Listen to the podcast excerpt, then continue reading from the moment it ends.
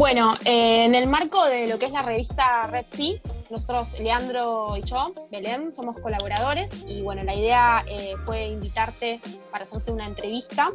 Eh, un poco voy a, hablar de tu currículum muy acotado porque tenés un recorrido bastante amplio, pero bueno, sos doctor en psicología, subsecretario de investigación de la Facultad de Psicología y bueno, profesor adjunto de la materia clínica psicológica y psicoterapias de cátedra TOS.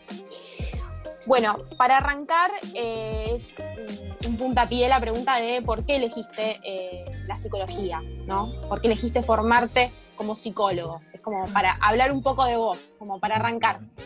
Bueno, ¿qué tal? Bueno, muchas gracias por la invitación, por, la, idea de la entrevista. Em, me lleva esto muchos años de atrás a pensar cuando terminaba la secundaria, la elección de la carrera. Yo la verdad es que no comencé psicología primero, sino que comencé a estudiar bellas artes, pintura en ese momento. En lo que en esa, en esa época era la Escuela eh, Nacional de Bellas Artes que se llamaba Prilidiano Purreón, que ahora forma parte de la Universidad Nacional del Arte, de la UNA. Y fue en ese contexto que Em, nada, empecé a estudiar, yo venía estudiando pintura antes, en el taller y demás, eh, y comencé em, muy entusiasmado con arte y no estaba en mis planes estudiar psicología. Pero bueno, conforme fui, fui estudiando algunas materias teóricas eh, de filosofía y de psicología en, en la carrera y me, me, tenía como inquietud de estudiar algo más teórico en ese momento, más filosófico o algo de, esa índole, y estaba entre filosofía y psicología. Esas eran mis opciones. Y bueno, me decidí por la psicología por la parte de aplicación práctica que me interesaba. Em, también, bueno, por mi recorrido en ese momento eh, no, tenía mucho contacto con, la psicología más que haber hecho una terapia em, de, tipo psicoanalítica con un, psicoanalista lacaniano. Y, y, bueno, nada, comencé el CBC, me fui entusiasmando, hice las dos carreras a la vez hasta Desafío. Sí, sí, sí, hasta psicopato mi vida era un infierno, iba con todos los bastidores a la, por el verano Curredón y después me iba a la Facultad de Psicología al 11 sí, sí, me lo pasaba moviéndome de un lado al otro hasta que en un momento no di más y dije, bueno, y, y aparte, bueno, en un momento de, me perdí un poco el entusiasmo eh, por, la pintura, como que esa etapa se fue culminando y, bueno, ahí me dediqué de lleno a, psicología. Siempre tuve el interés durante la carrera en estudiar filosofía también, de hecho leía mucho de filosofía durante la carrera, em, y, siempre, em, bueno, ya desde segundo año, tercer año, bueno, en psicopatología en sí, como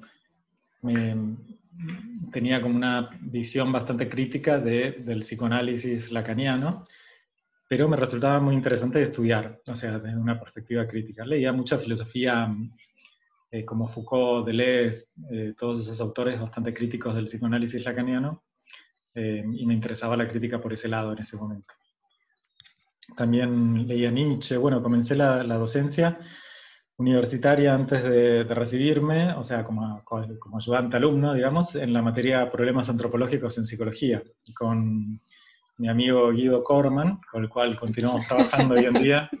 Ambos empezamos ahí nuestro camino en la docencia universitaria, o sea, empezamos a ser coayudantes, digamos, eh, de Eduardo Cosi, de... Eh, eh, también eh, Medina, que no me viene ahora el nombre, eh, también, bueno, con él y con la cátedra de entonces Blas Alberti, mira, sí. Era interesante que uno de los profesores adjuntos había sido también docente mío en Bellas Artes, porque era profesor de, filosofía, de estética y, de, y estaba en problemas antropológicos. O sea, ese era mi recorrido de grado, digamos. Sí, sí. Y una vez que terminaste el grado, ¿no? ¿Cómo fue el comienzo hacia la psicología clínica? ¿Cómo fue esa, elección y ese recorrido? Bueno, fue un salto muy importante porque, bueno, de todo este bagaje así eh, teórico-filosófico, yo cuando me recibo me choque con la dura realidad de recién graduado em, y la inserción ¿no? profesional como graduado, que es muy difícil. Em, había trabajado como acompañante terapéutico, también siendo estudiante, y continuaba siendo acompañante terapéutico graduado. Y lo que hice fue, bueno, dar el examen de residencia de, em, la residencia de la, de la, municipalidad en ese momento, bueno, del gobierno de la ciudad. Y em, el primer año no entré, me acuerdo que estudiamos de manera medio anárquica y no fracasamos en el examen, y, pero me, me resultaba una vía interesante de, ingreso a la práctica clínica. Y bueno, entonces el año siguiente me tomé más en serio el estudio, bueno, y ahí sí me, reuní con un grupo de gente muy estudiosa para el examen, que entraron todos, eh, así que bueno, fue muy, muy realmente eficaz la, metodología de encierro y estudio que, llevamos adelante durante unos meses. Y bueno, y ahí comencé mi residencia en el Hospital Argerich. Em, yo paralelamente, bueno, había sido invitado a dar clases de la, en la cátedra de psicoanálisis Freud. Eh, y me había ido de, los problemas antropológicos por también desacuerdos un poco con algunas cosas, em, más de, de cosas que pasan en las cátedras, y bueno, y, comencé a, ser ayudante de, Freud, ¿no? a, dar los textos que había leído muchísimas veces a lo largo de la carrera, que casi que no necesitaba estudiarlos, y, estuve tres años en esa cátedra. Em, que coincidió con, bueno, con mi graduación, primer año de graduado, primer año de residencia, em, toda esa etapa. Y en ese contexto, bueno, empecé a trabajar con pacientes en la residencia, en contexto del año 98, estamos hablando, 99, o sea, previo a la crisis del 2001, en un contexto de una recesión muy grande, una crisis económica muy fuerte en el país, em, con mucha, mucha población precarizada, digamos, mucha gente que era de clase media que se empobrecía, bueno, algo como lo que está ocurriendo hoy en día, Em, que realmente en el hospital público veíamos mucha población, bueno, habían comenzado todo lo de los cartoneros y todo esto, y mucha gente que no tenía trabajo y que estaban en situaciones muy, muy precarias. Y la verdad es que yo mm, atendía a esa gente, e iba a las supervisiones lacanianas y no sentía que estuvieran eh, vinculadas una cosa con la otra, como que estaban... Eh, las discusiones filosóficas que tenían lugar en las supervisiones no, no, no sentía que me sirvieran para ayudar a esta gente, que tenía problemas eh, económicos, problemas, o sea, de violencia, problemas sociales y, por supuesto trastornos mentales y, dificultades eh, que resolver y, bueno, no, me parecía que necesitaban una ayuda más concreta. Entonces comencé a buscar alternativas, ahí fue que, empecé a, explorar otros marcos teóricos, primeramente estudié un poco de terapia sistémica, yo seguía con mi interés en la filosofía, pero sentía que mi trabajo era ayudar a esta gente. De hecho, había hecho un curso sobre Foucault, había hecho un trabajo que me había, encantado hacerlo, sobre Foucault y el psicoanálisis. Pero bueno, eh, cuando comencé a tener más esta necesidad clínica, me parecía que bueno, una cosa era las discusiones filosóficas de Foucault y Lacan, y otra era la necesidad de una persona con un trastorno de ansiedad que no le permitía salir de su casa e ir a recoger cartones para darle de comer a sus hijos. Em, y entonces, eh, nada, empecé, como les decía, a buscar en terapia sistémica, no me sentí muy cómodo con los modelos, me parecía un poco más de, por lo menos las líneas que yo en ese momento exploré, no, no me habían resultado muy interesantes. Y em, con un amigo de, de la residencia, un, chico que había, era médico, había terminado la residencia de psiquiatría, nos daba clases de psicofarmacología, eh, Omar Alba. Eh, un psiquiatra que falleció trágicamente hace unos años, pero bueno, eh, nos había transmitido mucho, por lo menos a mí y a mis compañeros, la inquietud de leer publicaciones científicas sobre psicología clínica. Y a mí me había interesado mucho, bueno, empecé a, leer journals, digamos, que no, por hasta ese momento no había sido mi interés, como les digo, venía del arte, la filosofía.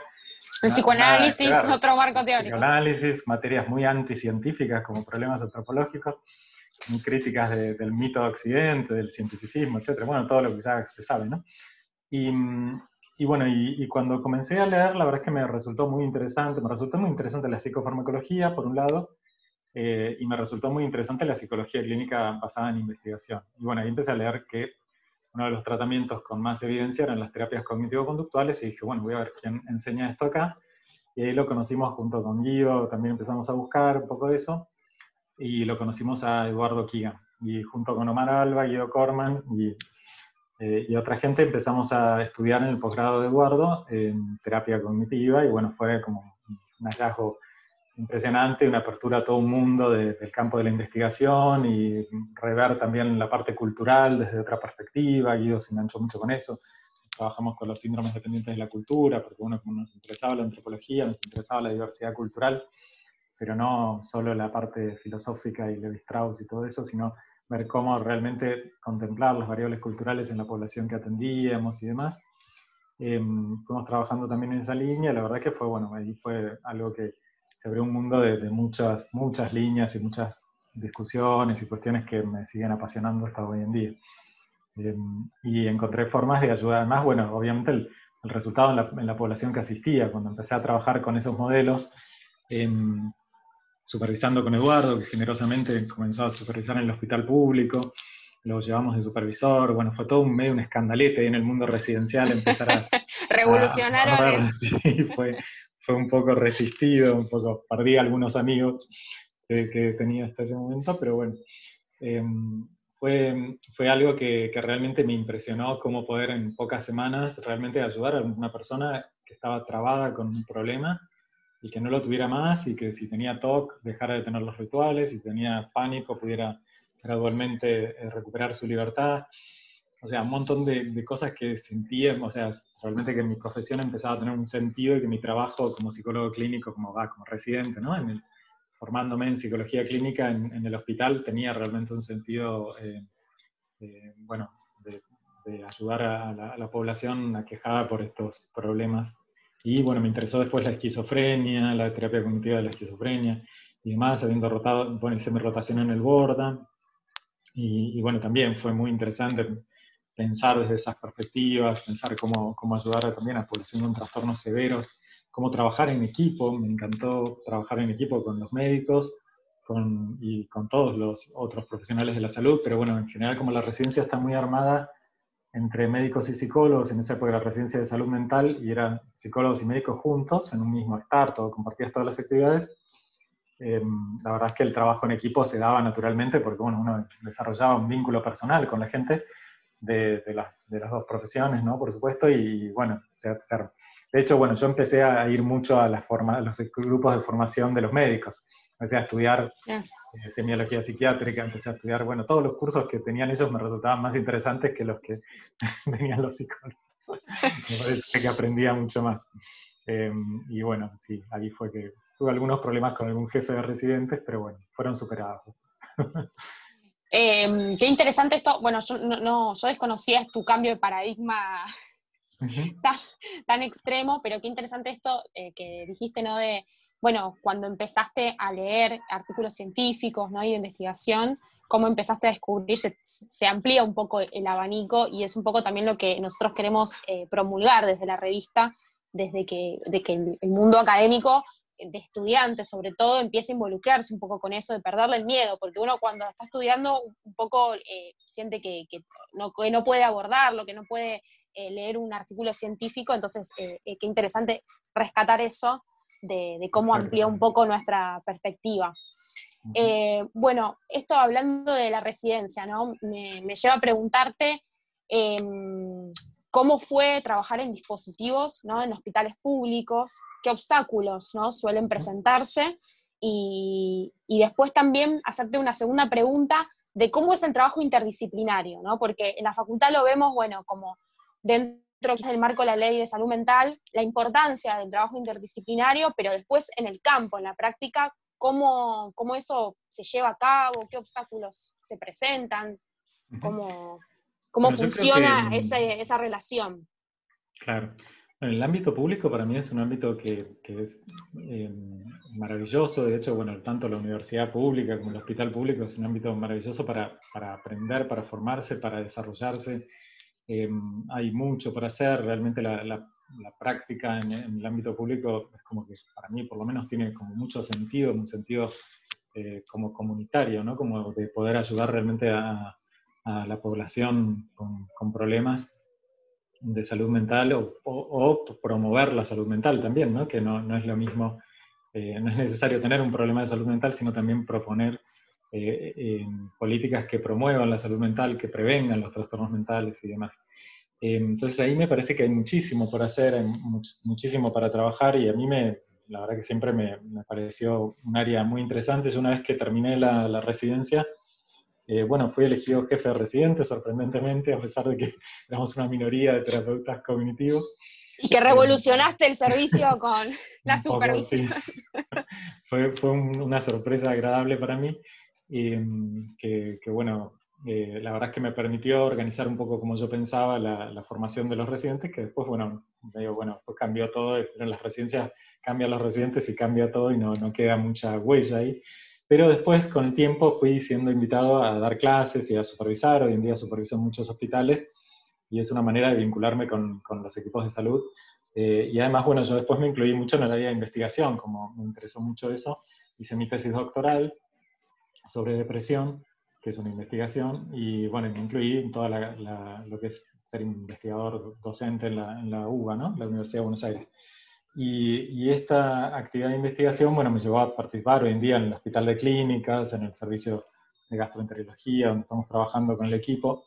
Pero em, la pregunta de la práctica interdisciplinaria, o sea, yo no le veo tanta dificultad como, como aparenta. O sea, por lo menos me parece que es fundamental romper, hay mucho como prejuicio y hay mucho prejuicio desde nuestra formación. O sea, yo recibí en la facultad, por lo menos en mi época, y creo que eso continúa, una formación como antimedicina, como que el poder médico, no sé qué. Hegemónico. Claro, exacto, como que es el mal, más o menos, y uno representa eh, lo instituyente y lo revolucionario, no sé, que va a ir a hacer una especie de guerra de guerrillas en el hospital.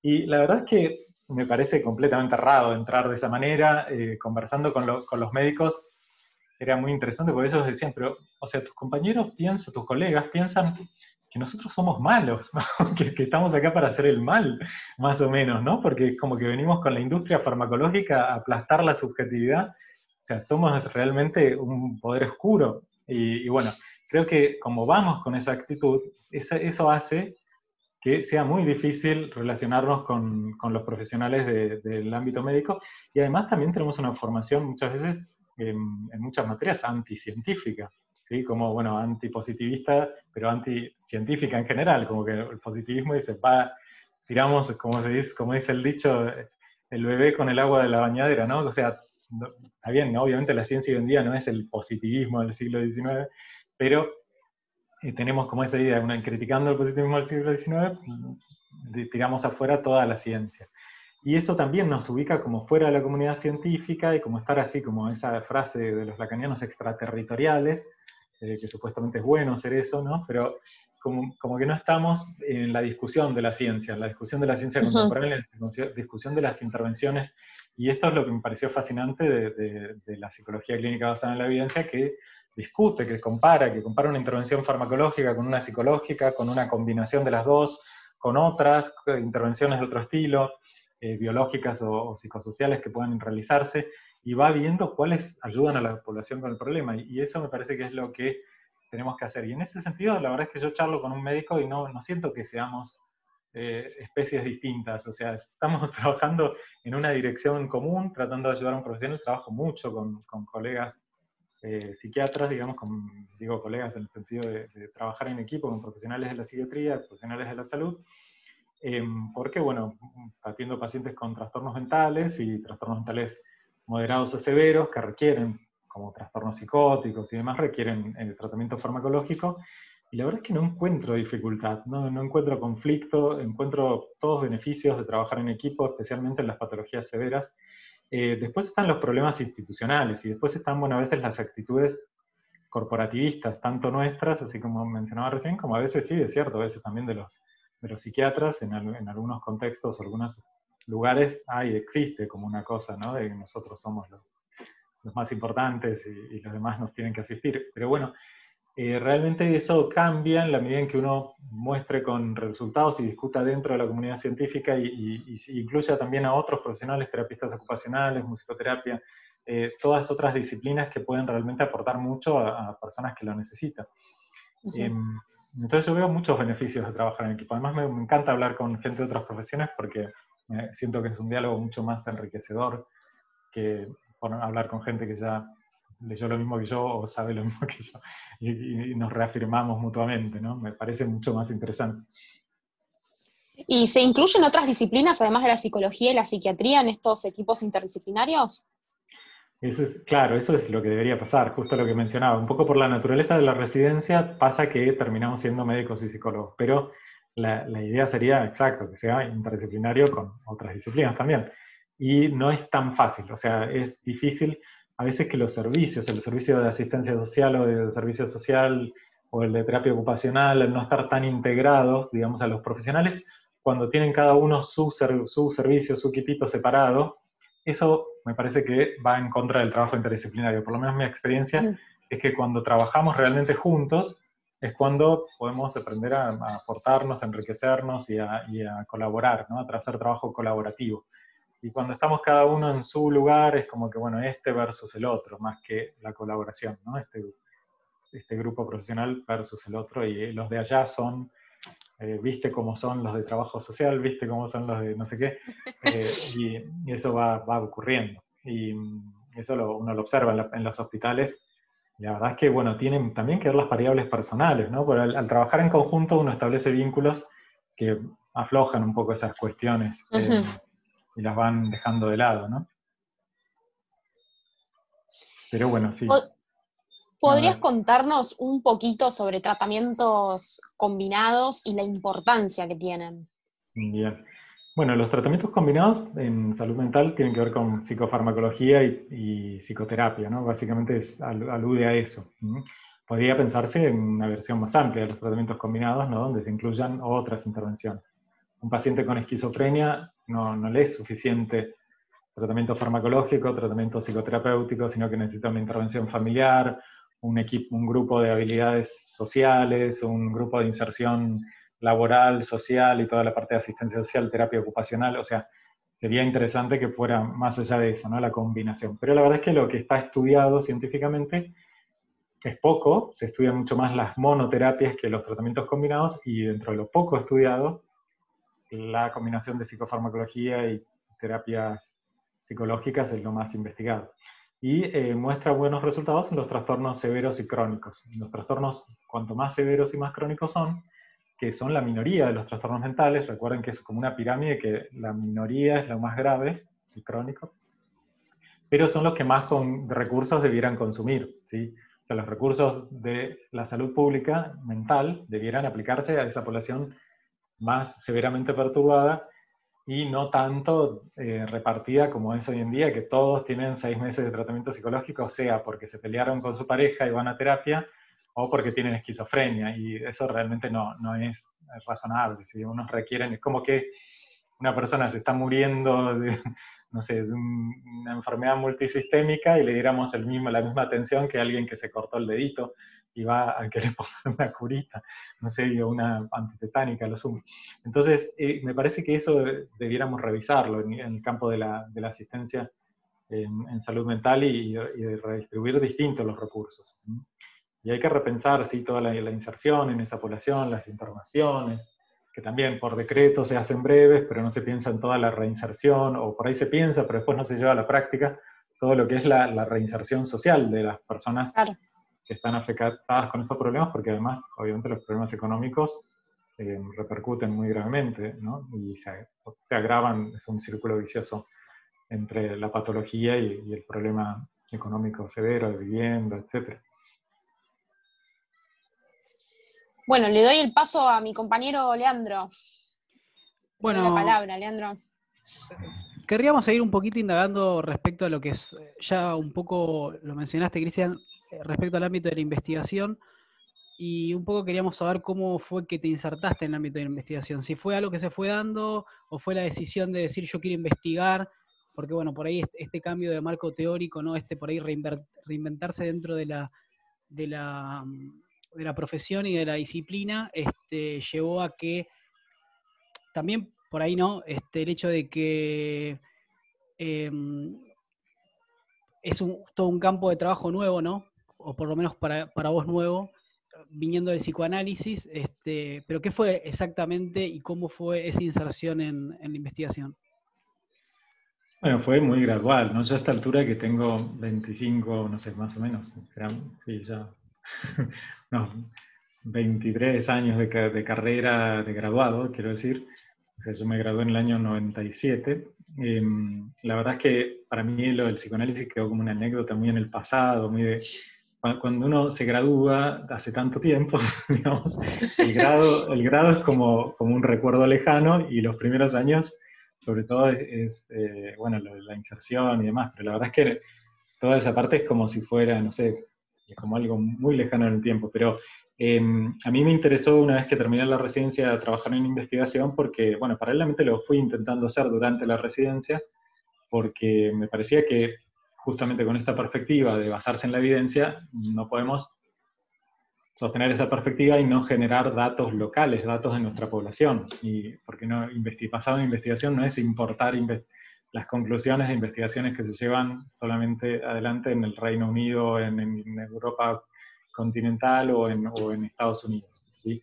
sino que hay que investigar a nuestra población, ver cuáles son sus problemas, cuáles son sus características, cuáles realmente muchas cosas coinciden, porque muchas cosas hoy, en día son comunes en distintas culturas, por la globalización y demás, la, particularidad cultural em, no, no, tiene el mismo rol que en otro momento de la historia, pero igualmente existen particularidades, existen particularidades dentro de cada, de cada región del país. No es lo mismo la región urbana, metropolitana de Buenos Aires que em, la región del noroeste argentino o o de Cuyo, o del noreste, o de la Patagonia, o sea, cada región tiene a su vez su particularidad. Entonces, me parece que era como coherente con lo que pensaba, eh, generar datos locales, ver, por ejemplo, las tasas de, em, no sé, de, consumación del suicidio en nuestra población, cómo se dan, eh, qué podemos hacer los psicólogos. Somos el país con más psicólogos del mundo y las tasas de consumación del suicidio son altas, eso es llamativo, o sea, algo no estamos haciendo bien. Em, entonces, eh, trabajar en todo eso me parecía como casi como una obligación profesional. Y paralelamente eso como más desde, lo que debe ser.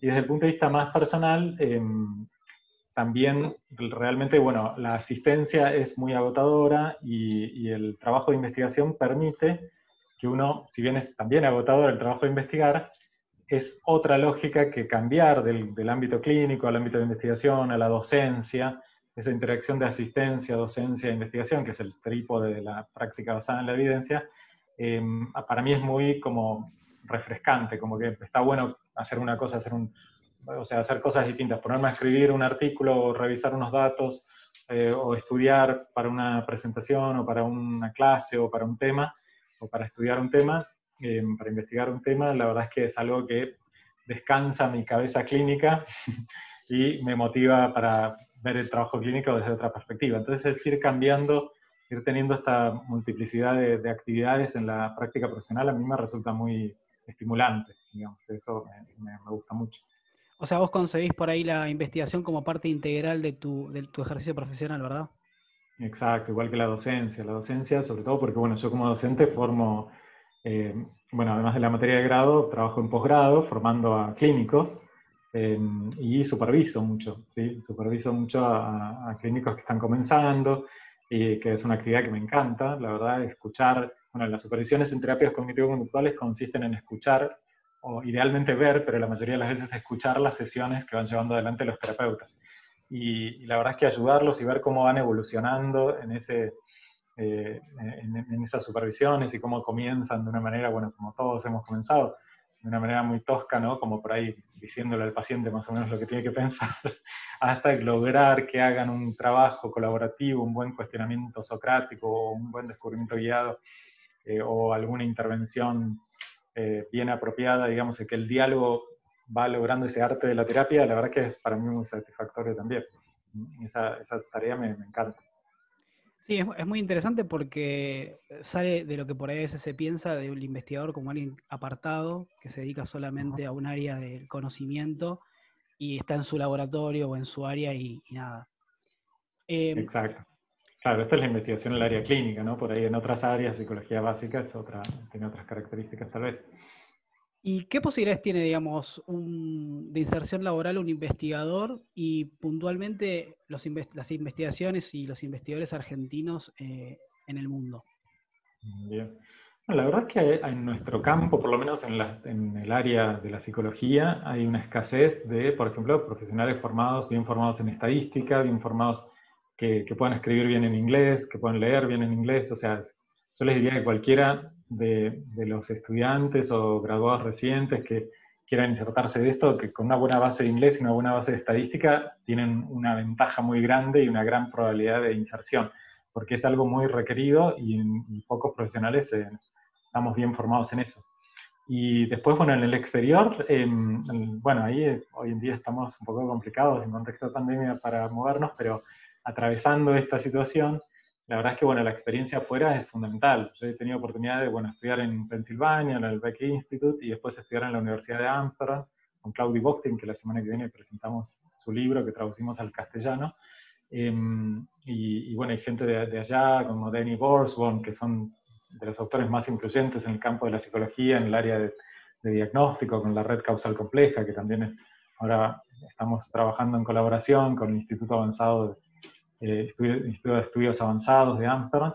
La verdad es que todo eso es sumamente interesante. Hay mucha gente de todos los países del mundo yendo de un lado a otro, trabajando, estableciendo redes de colaboración. La verdad es que también, bueno, superar la barrera del idioma y, comenzar a hacer las experiencias de irse un tiempo, de si se puede en el contexto de una rotación libre en la residencia, si se puede en el contexto de, de alguna, algún intercambio, durante la carrera, durante el estudio o de grado o durante alguna, algún equipo de investigación. Y son las, las vías de inserción. Es un camino difícil, ¿no? No piensen en hacerse ricos ni nada parecido, pero bueno, es algo que eh, es sumamente gratificante, ¿no? Y actualmente, digamos, ¿cuál es el tema que por ahí te, te convoca y, y, cómo es el, ese proceso de investigación de la temática? Bueno, hoy en día estoy trabajando mucho sobre la integración de tecnologías en los tratamientos psicológicos, un poco eh, desde el año pasado que estamos trabajando en el desarrollo de una aplicación antes de la pandemia, no es por la pandemia, antes de la pandemia. ¡Qué misionarios! Preveíamos esto. Eh, realmente ahí bueno, empezamos a trabajar con una aplicación para las personas con trastornos gastrointestinales funcionales, que son patologías que se dan en personas con trastornos de ansiedad, depresión, eh, con mucha frecuencia en el eje cerebro-intestinal y eh, diseñamos una aplicación para registrar los factores psicológicos que inciden en esos trastornos, eh, que es una aplicación que se puede usar en general en terapia cognitivo-conductual y que, bueno, la idea es la desarrollamos junto con los, los médicos gastroenterólogos y con los eh, licenciados o doctores, vaya, en, sistemas del Departamento de Computación de la Facultad de Ingeniería, de la, todo de la Universidad de Buenos Aires. Y la verdad es que fue un trabajo también muy, muy interesante trabajar con los ingenieros y con los licenciados en computación y con los médicos gastroenterólogos, o sea, salir del médico psiquiatra y salir eh, de, bueno, del ámbito de salud y trabajar con ingenieros que están muy interesados en inteligencia artificial y en todo eso, a mí me parece que es algo en lo cual yo pienso que vamos a tener que formarnos todos porque los psicólogos, los tratamientos hoy en día basados en Internet y demás, o sea, tratamientos sin terapeutas, están teniendo lugar, están teniendo buenos resultados. Em, los profesionales vamos a ser en gran parte reemplazados. Y creo que nuestro trabajo va a consistir mucho más en investigar y en diseñar intervenciones que en llevarlas a cabo efectivamente. Eh, porque la tecnología va a avanzar y es mucho más fácil acceder a todos estos tratamientos en cualquier lugar del mundo, donde estés, estés en medio del campo o estés en, en, una ciudad. La verdad que alguien que está en un pueblo rural no tiene acceso a terapia igual que alguien que crece en Buenos Aires, y por conectado a una red va a poder recibir tratamientos, entonces la terapia también a distancia a través de la, de la teleterapia y demás, eh, es todo algo que, que, me parece que tiene mucho para desarrollarse y me, parece que, bueno, ahí es donde estoy trabajando hoy en día, estoy trabajando en con esto de los trastornos gastrointestinales funcionales, pero bueno, con la inclusión de las tecnologías digitales en los tratamientos psicológicos. Eh, hay mucho, bueno, mucho sobre eso, ¿no? Para hablar un montón, pero resumido sería eso. O sea, tu predicción, tu predicción para el futuro sería que los psicólogos vamos a estar más cerca del diseño que de la implementación de Yo creo que sí, sí, sí, los profesionales al menos bien formados, sí. sí, Lo grabamos para el futuro, para cuando sea así. Vos lo dijiste primero. lo dijo en Red, sí. lo, pueden, lo pueden grabar. Está chequeado, registrado. Eh, bueno, no sé, Belén, si vos querés cerrar. Eh, Em, sí, cerraría con, una pregunta de, bueno, ¿qué significa para vos eh, la investigación? ¿no? Como para cerrar todo esto, un poco ya lo fuiste diciendo, pero para dar un, incentivo a aquellos que, nos van a escuchar, para que no le tengan miedo a la investigación. Y la investigación es como realmente no quedarse con una posición cerrada, dogmática y abrirse a lo que va ocurriendo en la realidad y lo que es realmente saber qué es lo que pasa en el mundo y no quedarse con lo que pasa en nuestra mente solamente. Que sería una definición. bueno, por mi parte yo no tengo más preguntas. Agradecerte por tu tiempo. Debes estar con mil temas, así que muchísimas gracias por, estar en esta entrevista, eh, que fue muy enriquecedora y, seguramente les va a venir a muchos estudiantes y graduados. Bueno, no, muchas gracias por la invitación, un placer hablar con ustedes y estoy siempre disponible. Este fue el primer episodio con el doctor Cristian Garay. Si te gustó lo que hacemos, puedes seguirnos en cualquiera de las plataformas donde aparece nuestro podcast, en nuestra página y en Instagram arroba revista Repsi y enterarte de todo el contenido que tenemos. Acuérdense que si quieren enviarnos un audio con algún comentario o pedido, pueden hacerlo mediante el link que les aparece debajo de todo en la descripción. Bueno, gente, eso fue todo por hoy. Estén atentos porque vamos a estar subiendo muchas cosas que ya tenemos en el horno.